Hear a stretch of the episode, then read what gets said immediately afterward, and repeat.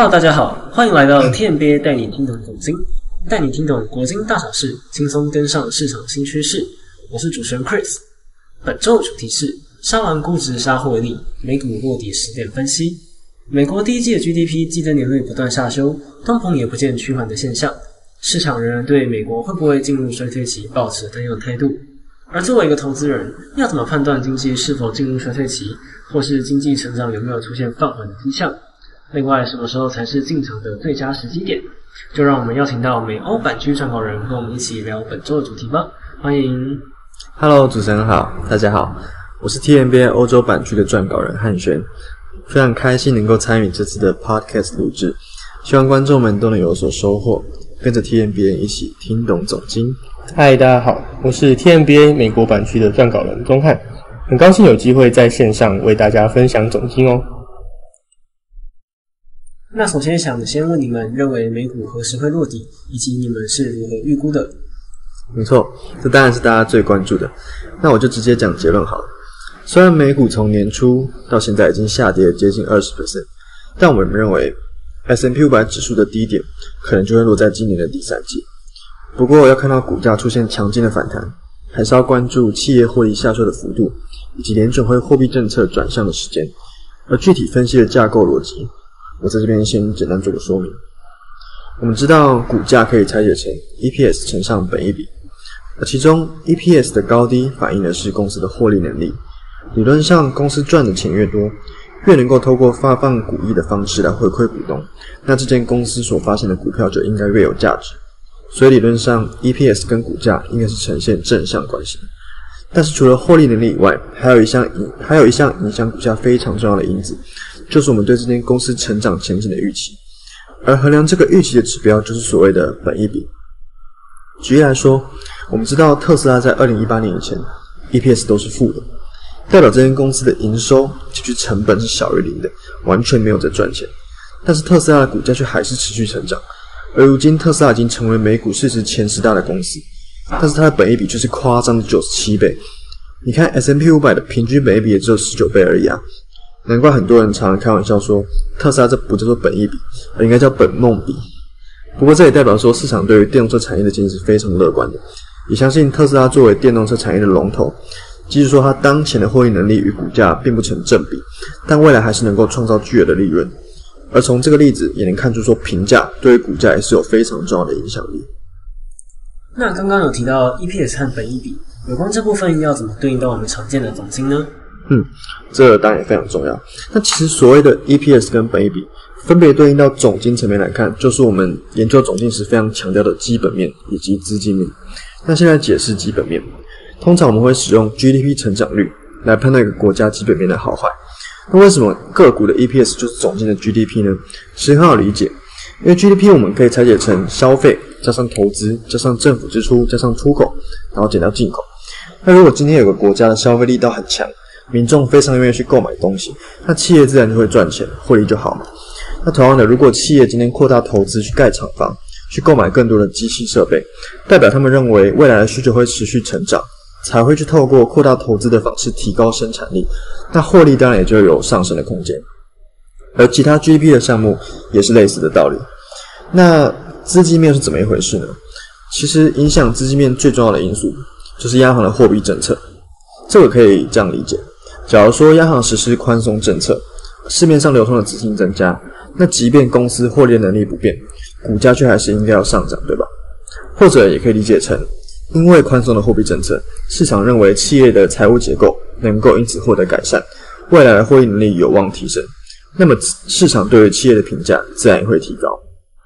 那除了货币政策以外，还有像是两国之间的利差，也是影响资金面的另外一个重要因素。举例来说，当美国跟欧洲的利差扩大的时候，同样的一块钱，投资美国市场获得的利息是高于投资欧洲市场的，那么资金自然会从欧洲流向美国。而一旦在美国股市流通的钱上升了，即使公司的获利能力没有改变，但股价却还是会冲高的。还有很多其他会影响资金面的因素，像是信用风险利差、无风险利率啊等等的。那这边就先不赘述了。那所以呢，我们今天想要分析呃 S M P 五百指数的走势，就是运用上面的逻辑把 S M P P 五百拆分成获利面以及评价面来分别做讨论。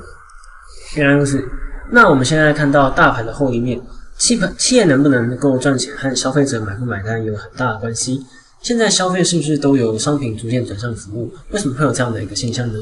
好，谢谢主持人。其实就像主持人提到的，二零二一下半年开始，疫情的趋缓让美国消费开始从线上的商品消费转向先前受疫情影响较大的服务消费，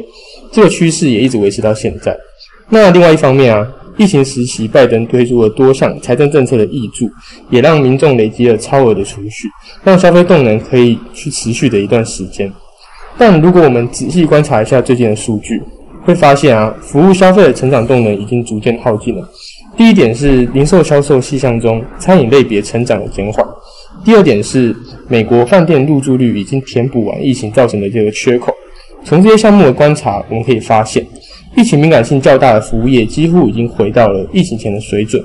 这个呢也将使二零二二年下半年消费成长的会出现一个显著的放缓。那下半年的消费如果放缓的话，会对企业造成什么样的影响？消费放缓其实就意味着需求减弱嘛，所以呢，从身为供给面的企业来说，就是客户终端的拉力去做一个减弱，所以可以从企业库存的角度来观察企业所受到的影响。那我们先把美国厂商分为上中下游来分析。上游呢可以理解成生产商，中游则是批发商，下游是零售商。那受到疫情冲击较大的其实是下游的零售商，这部分还蛮直观的，对吧？接着我们就可以看到下游零售商的库存，其实他们的库存水位已经回归到疫情前的水位。那我们就可以试着想想看，当下半年全球成本开始缓降之后，将会让这些高价累积的库存。必须去低价的卖出，这么一来就会容易去侵蚀到企业的获利。那看获利面的话，是不是也可以从企业盈利的角度出发？刚刚前面有提到消费动能可能会减弱，这样子对企业还有 S M P 五百、E P S 等等会有什么影响？没有错，大致理解美国现在经济状况后，我们就要来切入本次的其中一个主题，也就是企业的获利面。那这边呢，我们就会用 S M P 五百的 E P S 来解读一下美国目前企业的获利状况。那前面提到，美国持续一年多的商品转向服务消费的这个趋势是持续到现在的。那随着服务业缺口填补的完成，消费动能将会逐渐的减弱，那也会逐渐拉低企业的营收状况。那这样的话，我们要怎么确认企业盈利下修的时间点？好，那其实从过往的数据去观察，企业盈利超出预期的比例呢，会有领先 S M P 五百 E P S 的作用。所以，我们换个角度想，当盈利低于预期的公司数量上升的时候，将会使 S M P 五百整体 E P S 下修的几率去增加。那近期企业盈利超出预期的比例是有在减少的，可以开始留意是不是 S M P 五百 E P S 将会开始出现明显下修。大家也可以同时留意最近陆续公布的美国企业的第二季财报。如果企业盈利不如预期的比重是继续的在做增加，那 S M P 五百 E P S 可能在半年后的年底就会有明显的反转下滑。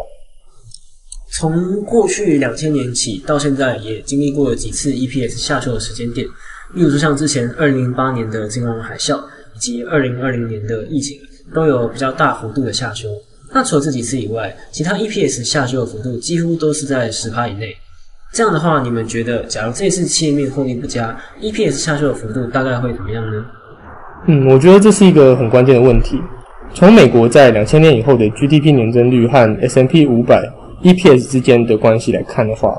会发现呢，在这二十几年中，当 GDP 的年增反转下降的时候，都会迎来 EPS 的下修。而且啊，S M P 五百 E P S 它的落底时间和美国 G D P 年增率的低谷期的时间长度其实也是大概相同的。从这一点呢，我们其实可以从 N B E R 定义的衰退期间来去做观察，也会有一个非常明显的发现。那就像主持人刚刚提到的，两千年后啊，除了二零零一年的网络泡沫、二零零八年的金融海啸，还有二零二零年的疫情，让下修幅度有比较大之外。其他的期间呢，EPS 的下修幅度几乎都在十 percent 上下。换句话说，如果本次循环不会经历像上述那几个大衰退的话，那根据历史的经验，这次的 EPS 下修幅度应该是要控制在十 percent 上下的。那这次到底会不会发生前面讲到的大衰退呢？我自己是觉得几率不高。我们先单从一个面向去看，也就是美国民众和企业的负债结构。从民众的层面而言，美国人啊，自金融海啸之后，其实就积极的去控制他们的债务结构。疫情期间又很受惠了财政的益助，而且还要去节省他们的开销。高收入还有中等收入族群负债占资产的比重，其实都下降了很多。低收族群呢，则因为资产和负债都不多，所以偿债的风险也比较低。企业层面的部分，目前美国企业整体杠杆结构是很健康的，现金流相对稳健的情况下，在盈利开始明显下修的时候，就会伴随财务危机发生的几率其实是相对不高的。嗯，原来如此。好，那我们刚刚提到有关消费预期以及库存，现在可以请张翰稍微为我们做一个简单的获利面小结吗？没问题哦。其实啊，最近在联总会全年预期升息码数不断提高，短端利率飙升，而长端受到经济衰退疑虑的影响回落的这个情况下，美国十年期减三个月期公债的利差翻覆几率正在拉高。从目前十年期减掉三个月期公债利差来看，很有可能联总会下礼拜升三码之后就会出现倒挂的现象了。而当长短利差出现倒挂，对于财务体质不良的企业来说，就会有融资上的困难。这样的情况对于企业获利还有评价都会产生负面的影响，所以接下来这段时间呢，需要着重的关注金融信贷的情况，还有信用风险利差这些数据，来判断呢联总会的紧缩政策对于企业端融资的冲击的严重程度到底如何。那这对于获利面下修的幅度，以及汉宣之后会谈到的评价面，都是很大的不确定性。那我们就来先对前面获利面的展望去做个简单的总结吧。因为下游消费需求动能的减弱，加上厂商库存已经回不到疫情前的水准，加上盈利不如预期的企业比例在逐渐的增加，S&P 五百 EPS 在今年第四季高几率呢会迎来大幅的下修。至于放缓的时间，平均而言大概会持续三到四个季度左右，下修幅度呢，我们认为应该会在十 percent 的上下。好，那刚刚我们讨论完获利面，接下来想要聊聊有关评价面的部分。这里想问一下汉轩，目前股市的本益比的情况如何，以及变化主要受到哪些因素影响？没问题。那其实 S M P 五百指数的本益比啊，它前一波的高点是落在二零二零年年底的三十九，之后就一路下滑，目前七月份的最新值是二十点而已。而当前就导致股市评价面下修最重要的因素，就是联准会的货币政策。我们知道联准会从三月份到现在，总共已经升息六嘛，在升息循环之下。由于流动性持续紧缩，市场预期企业融资啊、获利都将会受到紧缩政策所影响，股市的评价通常会大幅下杀。那如果我们去回测过往利率跟本一比的关系的话，我们会发现过去的五次升息循环，当联准会升息幅度开始放缓，利率来到波段的顶点时，市场对股市的信心也会来到低点。但本一笔筑底之后，并不会快速的反弹，这是因为市场在观察需求端受到。联准会紧缩政策压抑的情况，也就是究竟经济因为升息受到打击有多大？一直等到联准会认为景气不振，开始进行降息，或是释出这个前瞻，表示准备要降息刺激经济的时候，股市的本益比才会大幅飙升。因此啊，要判断现在的评价面是否还有继续下降的空间，就要先掌握联准会的货币政策路径。那这样的话，有关货币政策的途径，我们可以透过哪些经济指标来做预测呢？嗯，我们知道联准会的双重目标是通膨以及就业。那在通膨的部分，虽然美国六月份最新的 CPI 年增是创下九点一 percent，是四十年来的新高，但其实你去看美股啊，它在通膨数据公布之后反而是上涨的。其实这里侧面反映说，市场认为虽然最新的通膨数据很糟，但也已经来到顶点，很难再继续糟下去了。你可以看到啊，最近不管是联储会非常重视的密大五年通膨预期，或是美债平衡通膨率，都是呈现下跌的态势。而十年期美债殖利率更是跌到三百分以下。你知道十年期美债殖利率组成的因素就是通膨预期，然后经济前景以及这个期限溢价嘛。那通膨创新高，可是美债殖利率却回落，这其实也反映说市场现在关注的焦点已经逐渐的从通膨转移到对经济放缓的担忧上。原来如此。好，那接下来进一步的话，如果像你刚刚讲的，我们市场已经从我们市场焦点已经从通膨转移到经济放缓，那这部分的话，你们平常会透过什么样的指标来做判断？嗯，这部分的话，嗯，可以去看美国的这个 Sentix 经济综合指数，它是 Sentix 这间公司啊，它对企业还有个人进行的调查，询问他们对于经济的现况以及未来的预期。再编制成指数。这个指数如果小于零，就代表市场综合起来对于经济的看法是持悲观的态度。而它现在只是负十三点五，已经来到二零零八年金融海啸爆发之前的水位了。另外，你知道美国第一季的 GDP 季增年率已经是负成长，而下礼拜就要公布第二季的 GDP。那我们去看目前亚特兰大联储的模型，它就预测美国第二季的 GDP 会是负一一点五九%也就是说，美国经济很高几率会陷入连续两个季度季增年率负成长的情况。这已经符合不少人对于经济衰退的定义了。我想这也是因为，这也是为什么市场会预期说联储会的紧缩可能不会持续太久。如果你去看芝加哥期期交所的利率期货的话，目前市场预期七月份联准会升息三码几率是七十五点一 percent，九月份会再升三码，那这样就升到中性利率以上了。而十一月、十二月则会可能再各升息一码，然后到明年上半年就有可能会因为景气的低迷而转而进入降息循环。那对应到我们前面说的利率跟股市评价的关系。今年的第三季到第四季，也就符合所谓的联准会放缓升息脚步，所以股市的评价低点也可能就会落在今年的第三季到第四季。而一旦明年上半年联准会真的符合市场的预期进行降息，那本一笔的飙升也就是水到渠成。刚才有提到市场已经开始反映通膨触顶的现象，那通膨也会对本一笔造成负面的影响。如果有的话，那它又是怎么影响的？嗯，通常啊，在通膨很严峻的时候，因为大家会担心实质购买力的下滑，而资金往往会在这时候流入黄金啊，或是房市这类的实体资产，而股市也会因此在这边经历一段修正期。那如果我们去观察 CPI 的年增跟股市本一比的话，会发现几乎每次通膨的高点当月，也就是本一比的低点。那对应到我们前面说六月份的通膨高几率已经是高点了，已经触顶。那股市本一比很可能也就是来到低点。哦，原来如此。那你们觉得为什么六月份通膨已经是顶点？这个部分是用什么去判断的？嗯，OK。那通常我们去看通膨的趋势啊，会去判断它的动能到底是什么。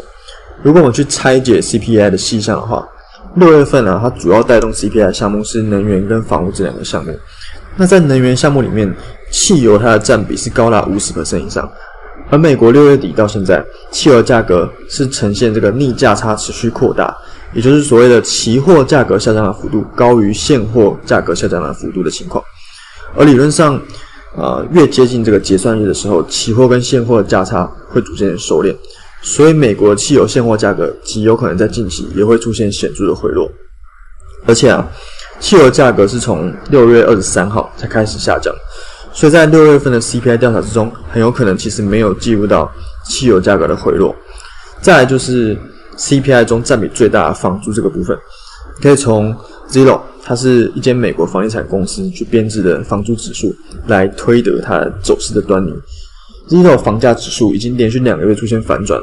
而且这个指数通常是具有领先 CPI 房租的效果。因此啊，我们可以预期房租项目的回落极有可能也将在近期发生。那最后一个通膨建议的理由就是大宗商品价格回落。我可以看到五月份、六月份以来，黄小玉的价格都呈现大幅的回档，因此也可以预期食品项目的下滑也是时间早晚的问题而已。那另外，在讨论本一笔的时候，我们常用信用风险利差来当做观测指标，因为两者之间存在着反向的关系。刚前面有提到，当企业盈利下修以及升息放缓的。这三者之间会同时怎么对本一笔产生影响呢？没错，没错，信用风险利差它是高收益债值率跟无风险利率之间的利差。其实某方面它就是反映金融信贷的紧缩程度。因为当升息与缩表开始影响到金融机构的放贷，那首当其冲的就是杠杆杠杆比较大、财务体质比较不良的高收益债发行公司。那我们可以看到，联准会它在强力升息之下。最近的这个信用风险利差是持续的飙升，然而一般的信用风险利差是会有提前反应的效果，也就是说现在利差飙高，其实是反映未来可能的金融紧缩。所以我认为啊，这是我个人主观的看法，只要市场受到一丝联总会准备放缓升息步调的味道，那么信用风险利差很可能就不会再持续扩大。那对应到我们前面对联准会进程的看法，这个时间点可能就是落在今年的第三季或第四季。刚刚想到看本一笔的时候常用河流图，那怎么要怎么判断目前的位置价格是否合理，以及未来还有个下调的空间？对对对，没错。如果是有在做个股的听众，想必对于本益比河流图都不陌生。它其实是一种非常基本判断股价是否被高估或是被低估的方法。那概念其实也很简单了，就是用历史的股价去除以历史的 EPS，得到历史的本益比，接着把历史的本益比去切分成不同的倍数，再乘上 EPS，以得到在不同的评价之下的股价。然后我们再用当前的股价的倍数跟历史的倍数去做对比，来看看当前的评价到底是位于平均以上还是平均以下。那如果我们使用本益比合图来计算 S M P 五百指数的现在本益比倍数的话，会发现目前的本益比是略略低于历史平均的，因此我们认为说后续要再持续下杀，它空间可能也不大。我们刚刚聊完货币政策和目前本益比的情况，那可以请汉轩再一次为我们做个简单的评价面小结吗？好啊，从历史经验来看的话，股市的本益比底部通常会落在 C P I 年增的高点。以及联准会去放缓升息步调，还有信用风险利差并没有大幅上升的这个时间点。那如果综合我们前面对于通膨的走势啊、景气的位阶、联准会货币政策的进程以及金融信贷状况的判断，我们认为美国股市本益比的低点降落在今年的第三季。那未来得持续观察经济放缓的情况，判断联准会货币政策什么时候会由鹰派转向鸽派，那个时候就将是股市的评价大幅提升的时候。好，那么在深入分析后面两秒后。你们对于美股未来具体走势的看法是如何的呢？好，终于到最重要的部分了。今天刚刚讲到的美股获利面和评价面，我们认为啊，本次 S M P 五百的 E P S 将在今年的第四季迎来大幅的下修。那评价面的部分，就像汉轩讲的，本一比的低点是会落在今年的第三季。那我们如果去观察 S M P 五百本一比和 E P S 的历史走势的话，可以发现本一比通常领先 E P S 去做反转。也就是评价面先下探后，再留给企业获利下涨的空间，而股市的底部呢，则往往会与本一比的低点吻合的。之后呢，在 EPS 也就是获利下修完成之后，利空出尽后呢，股市便会迎来一波涨幅。却回到结论，我们预估美股落底的时间点会位在今年的第三季，在进行短暂的打底之后，二零二三的下半年有望在联准会转趋宽松，企业获利下修完成之下。迎来利空出尽后的可观涨势，建议呢可以趁今年下半年进场，一起去做一个逐步的加码，掌握盈利下调完成后的长线布局机会哦。以上是我们对于美股的分析和展望，感谢两位来宾，让我们对如何分析股市有更进一步的认识。那如果各位观听各位听众想要更深入了解的话，可以到我们 T M B A 脸书粉中下载《国际商周刊》哦。